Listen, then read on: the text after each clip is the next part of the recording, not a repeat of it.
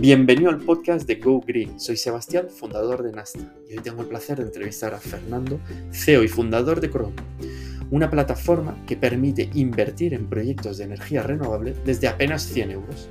Con Fernando hablamos de ese concepto del triple impacto económico, social y medioambiental y cómo la inversión en proyectos de impacto de energía renovable pueden contribuir en la parte social y medioambiental y que no está reñido el capitalismo con hacer el bien. Un episodio muy interesante en el que si te interesa la inversión, si no sabes qué hacer con tus ahorros y quieres contribuir en un mundo más sostenible, te va a interesar mucho. Hola Fernando, bienvenido al podcast Go Green, un placer tenerte aquí. Un placer, Sebas, ¿qué tal? Oye, pues cuéntanos, ¿quién es Fernando Dávila Ponce de León? bueno, pues Fernando eh, Dávila es, bueno, lo primero es que soy granadino y, hace nueve años ya, macho, me vine aquí a estudiar a Valencia, eh, estudié mm. ingeniería aeroespacial y combinaba eh, la carrera con carrera olímpica. estuve en el equipo nacional de de vela eh, durante cinco años a nivel olímpico y bueno, previamente eh, a nivel de cuando estaba en bachillerato y estudiando en el colegio, pues siempre he estado en el mundo de la vela. En 2014 ganamos el mundial eh, junto a un compañero, o sea, éramos... sí ganamos el mundial en Alemania y eso pues nos permitió seguir avanzando en nuestra carrera deportiva y entrar en el equipo olímpico. Eh, entonces, bueno, combinaba bastante viaje con carrera y como te puedes imaginar no era una carrera muy fácil, ¿no? Ingeniería aeroespacial. Y hubo un momento que ya me pidieron dejar la carrera y dedicarme 100% al, al deporte y ahí fue cuando tomé la decisión de dejar el deporte y dedicarme 100% a la carrera. Porque bueno, era mucho riesgo, una inversión muy grande y tampoco se sabe nunca hacia dónde te dirigen. ¿no? Yo prefería seguir desarrollándome a nivel profesional eh, porque me gustaba mucho lo que estaba haciendo y porque quería combinarlo con eh, algo de administración de empresas también. Ya sabía que quería montar mi propio negocio y bueno, decidí por ahí dejar el deporte. Ostras, qué duro debió ser tomar esa decisión. Bueno, no fue tampoco súper duro, o sea, fue al final una decisión que yo no iba a dejar mi, carrera profesional, o sea, a nivel de, estudios y hacia dónde me quería dirigir como persona. Entonces fue bastante sencillo. En cuanto me pidieron eso, dije, mm, yo no quiero tirar por ahí, eh, quiero terminar mi estudios, porque es que si dejaba durante dos años la carrera, eh, no iba a volver a hacerla, no la iba a terminar. Entonces eh, no tenía mucho sentido para mí dejarlo al 100% si, no, si quería terminar los estudios, ¿no? Entonces fue relativamente sencillo.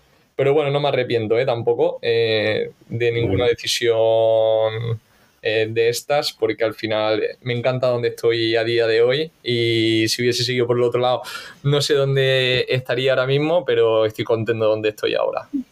Pues cuéntanos, ¿dónde estás ahora? ¿Qué es Chromie?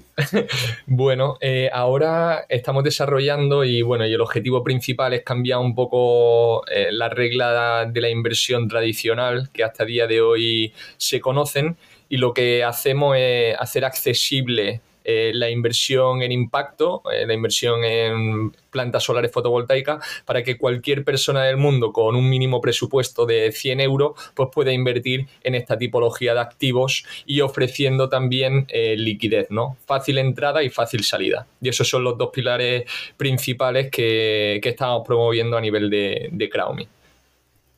Y cuando montas Crowme, ¿por qué lo montas? Es decir, eh, es decir no, no hay nada que hiciera lo que querías hacer, que resolviera este problema. Pues mira, o sea, montamos Crowme tres socios, eh, que Pablo y Joshua, que ya nos conocíamos de otra empresa que estábamos intentando montar anterior, que se dedicaba, bueno, se centraba en, en, los mejores deportistas, ¿no? Yo venía del mundo deportivo y teníamos acceso a grabar deportistas, pero vimos que el modelo no tenía mucho sentido a nivel de replicabilidad.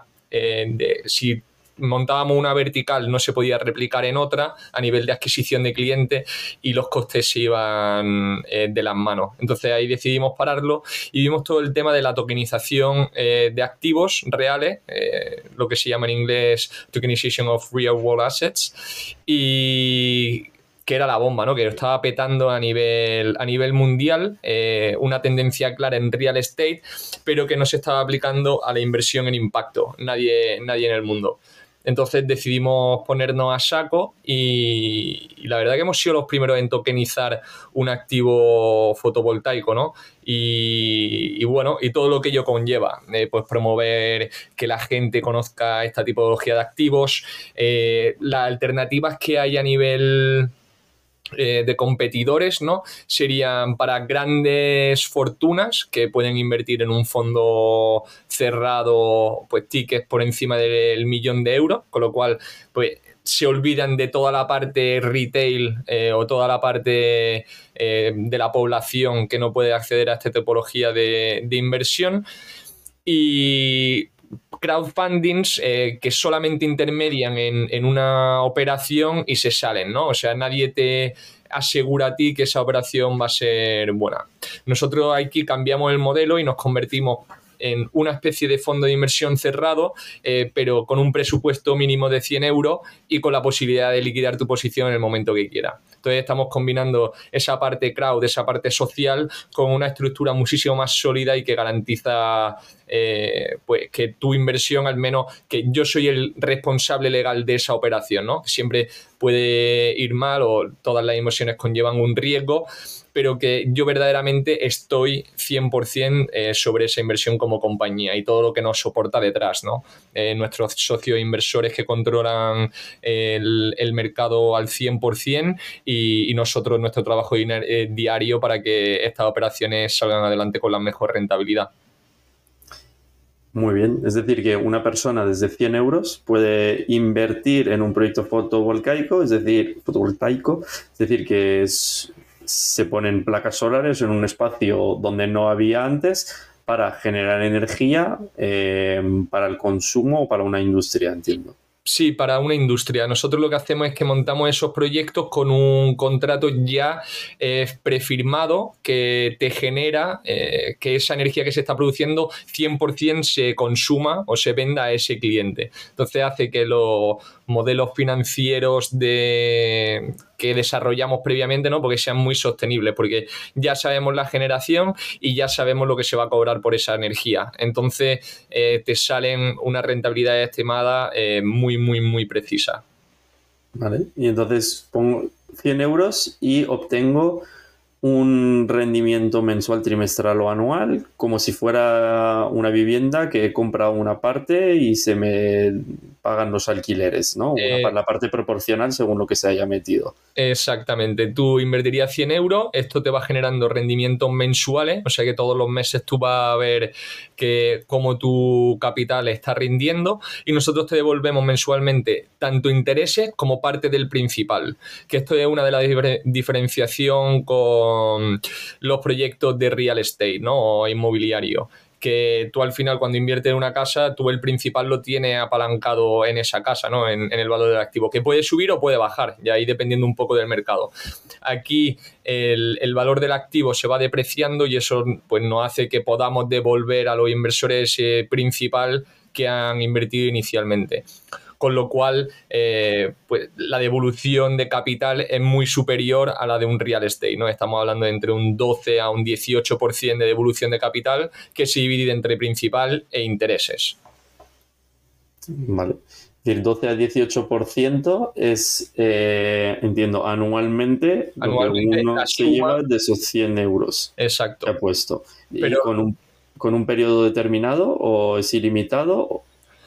Realmente ilimitado si va reinvirtiendo el mismo capital en otros proyectos, eh, que es una de las partes que hemos desarrollado como plataforma, ¿no? La reinversión automática. Pero en caso de que tú lo vayas reclamando, eh, pues dura lo que dure el contrato de ese proyecto, que es entre 5 a 15 años aproximadamente. Vale. Y entonces, eso a nivel luego de inversión en impacto, le permite a, luz, a cualquier persona estar, en vez de invirtiendo en un inmueble o en una acción en bolsa de una compañía, pues poner un dinero que te da como esos dividendos, eh, pero que igual que una acción, en cualquier momento lo puedes eh, devolver, ¿no? Que has dicho que era, se podía hacer líquido como cuando quisieras, en ese caso, como, como suele hacerse. Sí, eh, o sea, aquí es lo que estamos intentando eh, mezclar, ¿no? Un poco la liquidez que tienen los mercados de capitales con el aporte de valor que tiene un activo físico real. Eh, esta liquidez ahora mismo la estamos ofreciendo, ya lo tenemos desarrollado en la plataforma, en un mercado eh, como si fuese un Wallapop, lo que nosotros llamamos un mercado P2P. Donde el inversor con el comprador pues se ponen de acuerdo ellos y, se hace la transacción entre ellos. Nosotros como compañía no entramos. Bueno, facilitas la venta, Mm, ocurre si alguien quiere comprar esa parte. Exacto, exacto. Y que ahí sería, bueno, eh, la verdad que estamos vendiendo ahora eh, entre 50.000 euros a la semana, entonces nosotros siempre podemos colocar las oportunidades que hay en el mercado secundario en caso de que un inversor realmente necesite esa liquidez, ¿no? Y que esté dispuesto a, o asumir una tasa de descuento, ¿no? Oye, pues si hay oportunidades en, ese mercado que están por debajo de mercado que te van a hacer que genere tu mayor rentabilidad, pues seguro que hay un montón de gente dispuesta a adquirirlo, ¿no? Eh, vaya, de hecho, eh, llevamos tres meses con el mercado y ha habido más de 30 transacciones entre inversores, ¿no? O sea que realmente funciona. Claro, hay gente que especula y que tiene que un token, o sea, un token normalmente cuesta 100 euros eh, y lo tiene por 115, ¿no? Entonces, obviamente, pues esas oportunidades no se venden eh, porque, bueno, estarían comprando muy por encima de, mercado.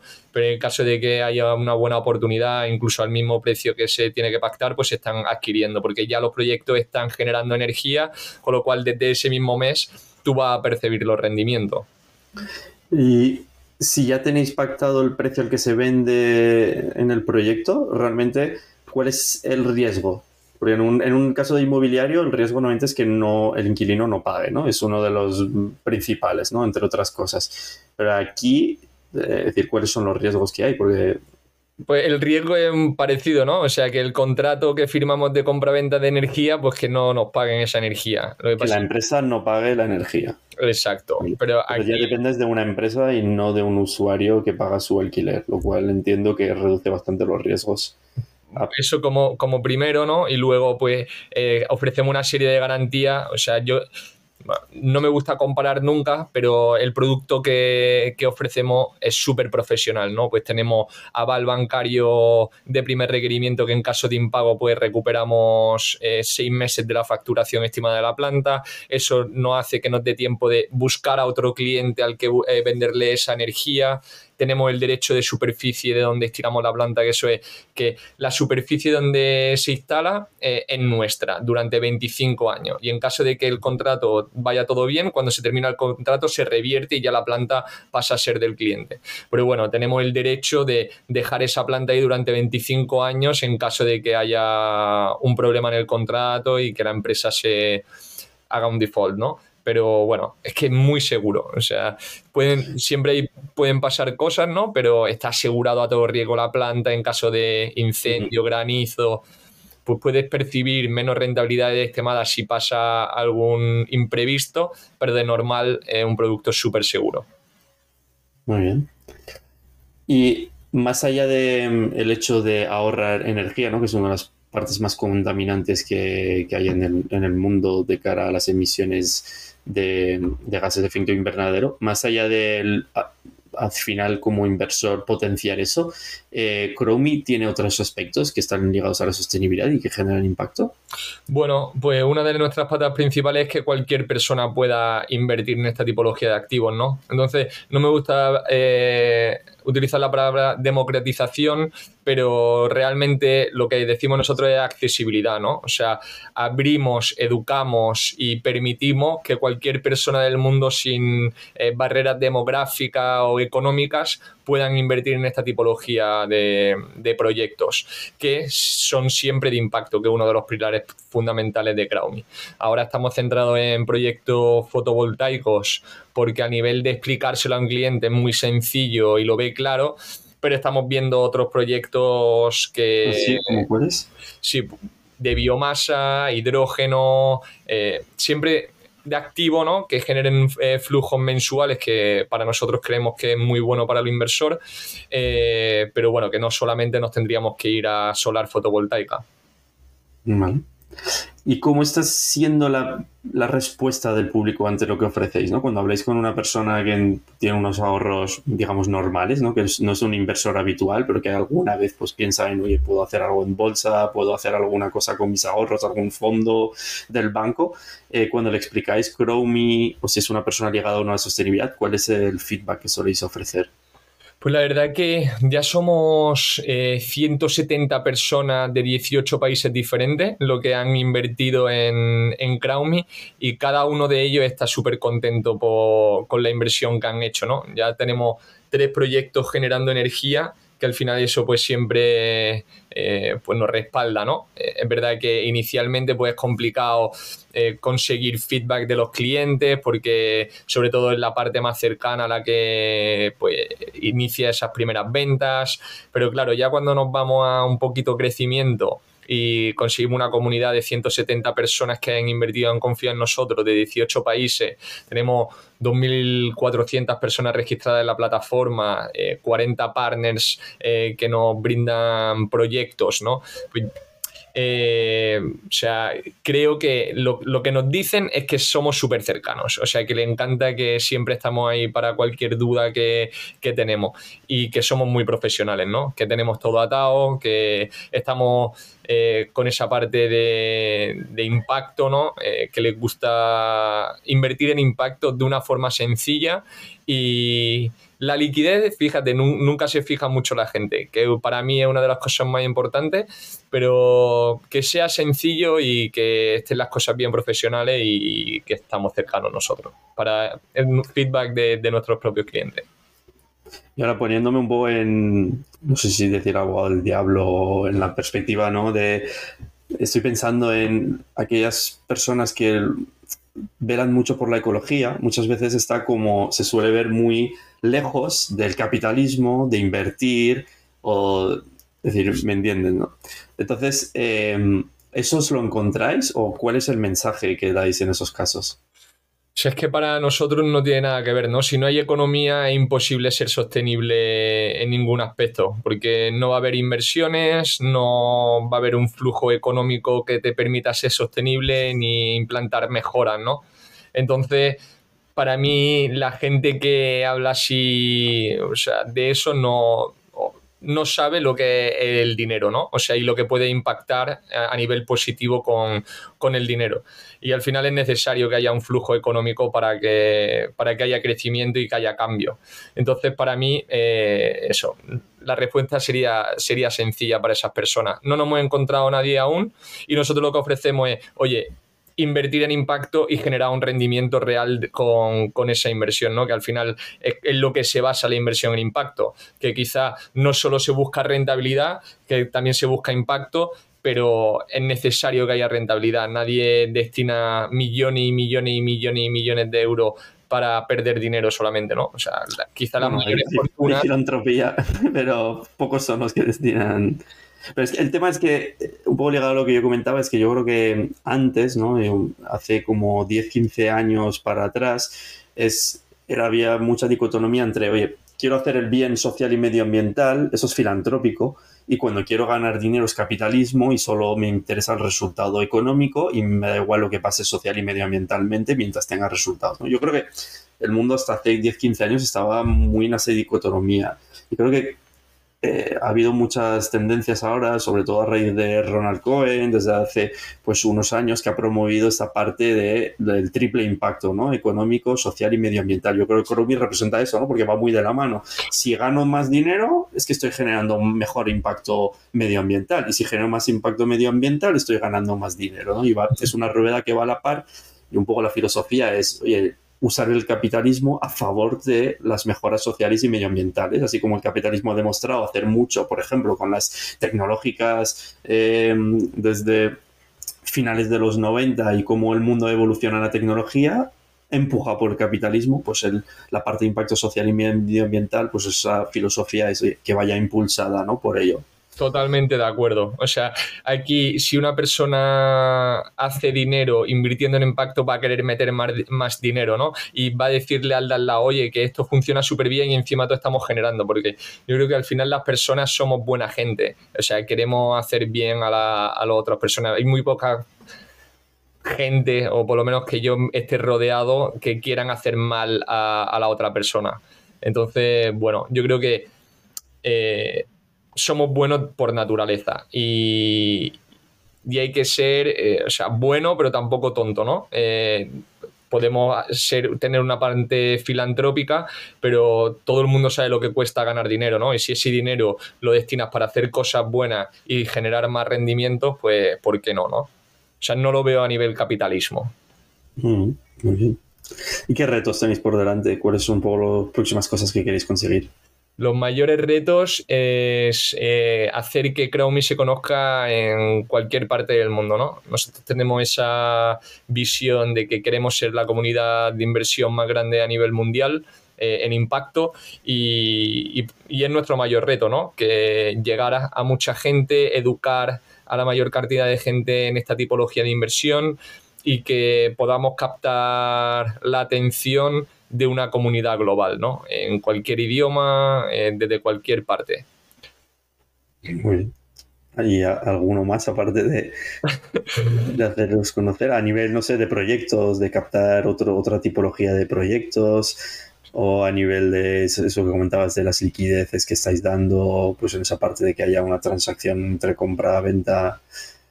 Sí, bueno, ahí la liquidez se genera por dos partes, ¿no? Porque hay alguien que compre, que es una de las opciones que estamos desarrollando, y porque haya mucho volumen de transacciones. Entonces, crear una comunidad muy grande eh, también va a apoyar a la liquidez interna que, vamos a mm. crear. Entonces, va muy de la mano eh, ese objetivo de crear la mayor comunidad con la liquidez.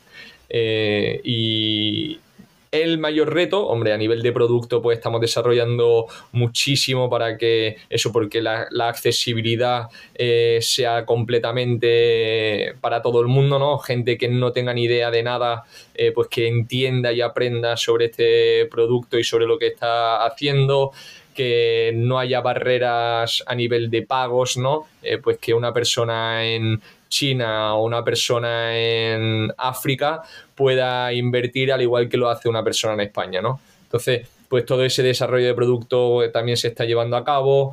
Eh, luego, pues a nivel de equipo, oye, ¿cómo vamos a acompañar este, nuestra misión con el crecimiento que va a tener la compañía, ¿no? Para dar soporte también.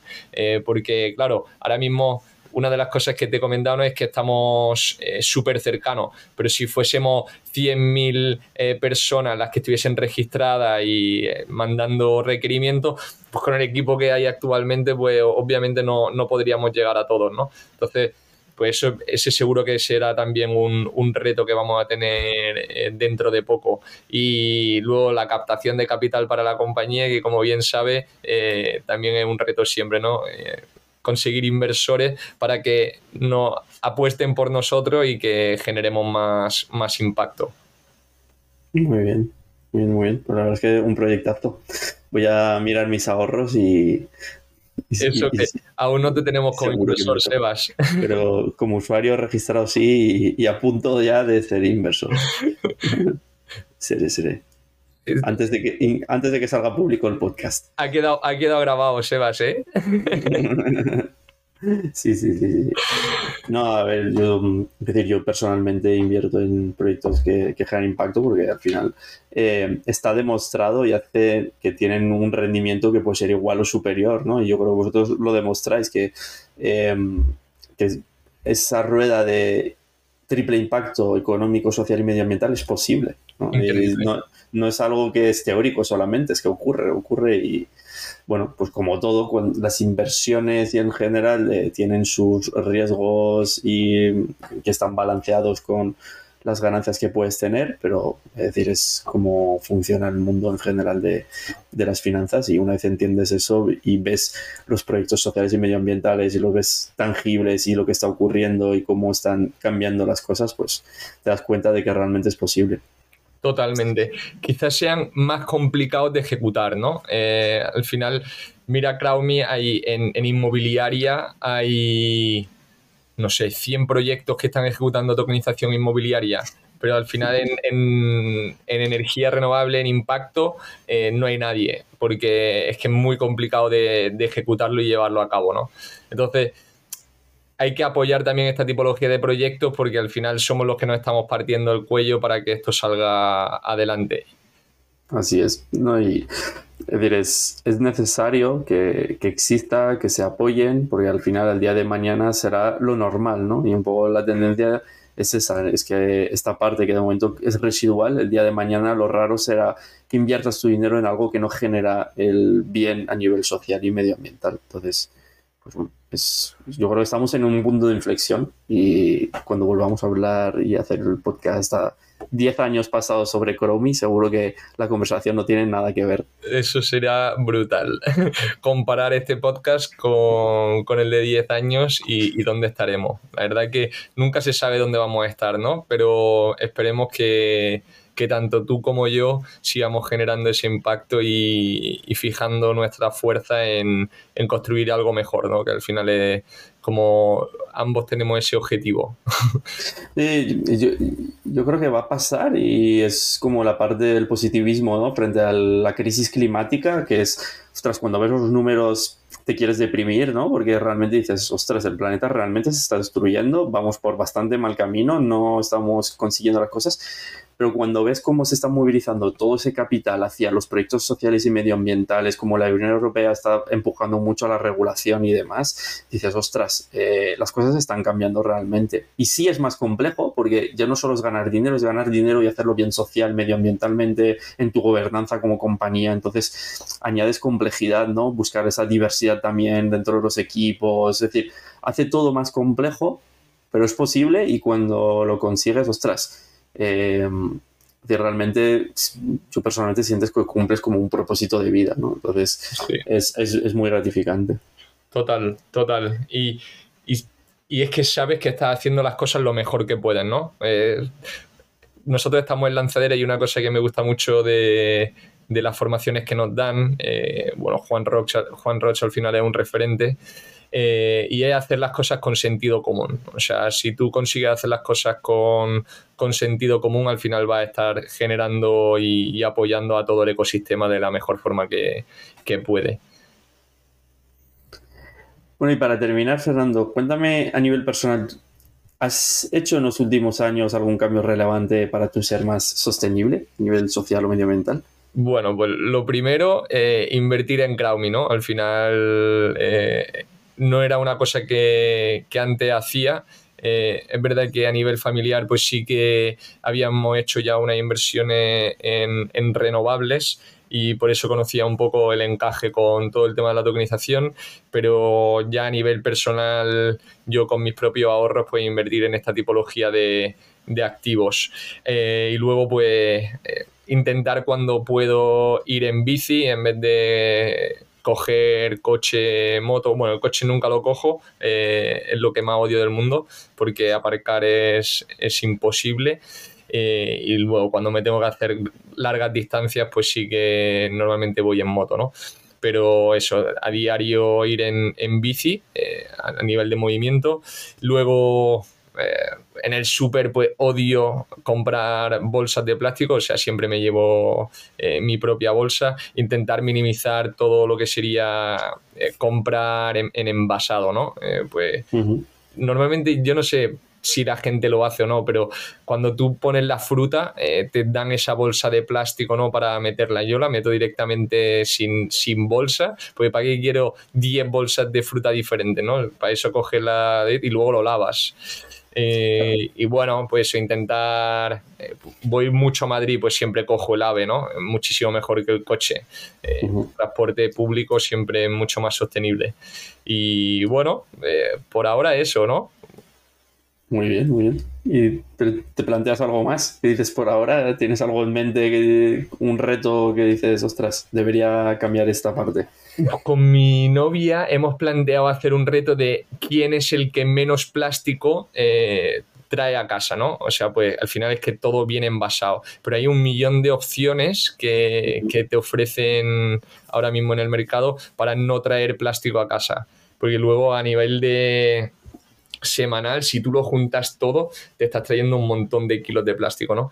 Y estamos viendo ese, ese reto para emprender, o sea, para empezar a ser consciente, porque muchas veces no somos conscientes de, todo lo que gastamos. Y para mí, una de las cosas más importantes de la, de la ecología ya no es solamente llevar cosas sostenibles y hacer cosas sostenibles, sino minimizar el consumo de esas cosas, ¿no? Creo que es la, parte más importante. Entonces, bueno, eh, cuando hago esas acciones suele ser para yo no consumir algo que antes estaba consumiendo, ¿no? Pues la ropa, que se me ha olvidado antes de decirlo. Intentar consumir eh, ropa... Eh, de buena, ¿no? En primer lugar, para que dure más tiempo y que sea sostenible, de, cosas sostenibles. O el tema de, no sé, a nivel de ropa, eso. ¿Qué ropa? ¿Alguna marca en especial que te guste? Eh, me gusta mucho eh, la de Coalf, eh, que, bueno, no sé si los conoces, pero brutal. O sea, la calidad que tiene es que increíble. Me regaló, me regalaron el, el, chaquetón de plumas que tienen y es el mejor chaquetón que tengo. O sea, increíble. Eh, luego Beja, eh, luego Minimalize, que creo que vaya a hacer un, un, acuerdo de colaboración con ellos también, que me lo contaste el otro día. Eh, pero bueno, tampoco compro. ropa corporativa es. Sí, no, no compro mucha ropa yo, soy de eso de que me, que me duren. bueno, al final esa es la filosofía, es decir, comprar lo menos posible y si tienes que comprar algo, buscar los proveedores que, que mayor sobre todo en la parte fashion, que en el Zero es como casi imposible ¿no? Eh, de alcanzar. Entonces, que dure lo máximo y las menos compras posibles. Pero si tienes que comprar algo, pues bueno, ahí están las opciones, ¿no? Total. nuestra filosofía y, lo que hacemos es favorecer hasta que puedas tener todas esas alternativas al consumo sostenible. Totalmente, totalmente. Muy bien. Oye, Fernando, pues un placer eh, hablar contigo, que nos cuentes todo el proyecto de Chromie, que sé que, pues para quien no esté familiarizado con la inversión, igual hemos utilizado muchos términos que son pues difíciles de entender, pero yo invito a indagar más porque realmente tenéis un proyectazo. Y, no hemos hablado nada de tokenización, ¿eh? porque nos hubiera dado para una hora de, hablar, seguro. Un placer, ¿eh? Y muchísimas gracias por, por la invitación.